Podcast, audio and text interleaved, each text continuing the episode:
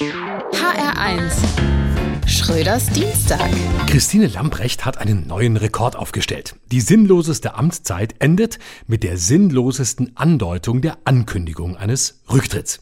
Nächste Woche trete ich vielleicht zurück. Klang so, als habe sie gehofft, dass ein Aufschrei durchs Land geht und ganz viele Menschen rufen, nein, Christine, bitte tu's nicht.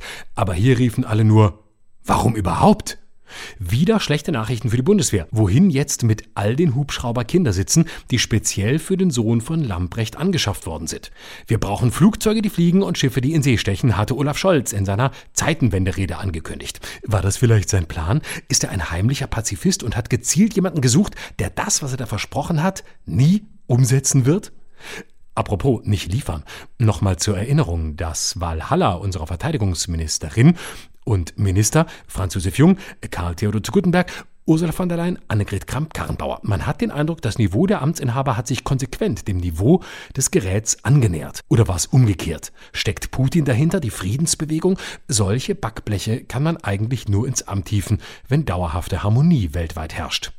Jetzt werden natürlich Stimmen laut, dass eine angemessene Nachfolge gefunden werden muss. Am besten wieder eine Frau, die gegen ihren Willen mit Kind und Kegel und bei totaler Ahnungslosigkeit in den Bändlerblock einzieht.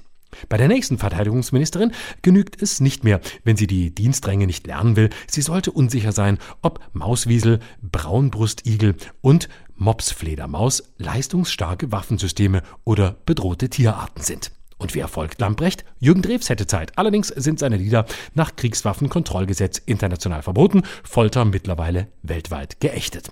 Und die feministische Seite des Kriegs? Anne Will gibt zum Jahresende ihre Show auf und könnte dann die Frauenquote erfüllen. Und bei der Bundeswehr würde es vermutlich gar nicht weiter auffallen, wenn noch ein Dreivierteljahr ohne Führung verginge. Schröders Dienstag. Auch auf hr1.de und in der ARD Audiothek. HR1.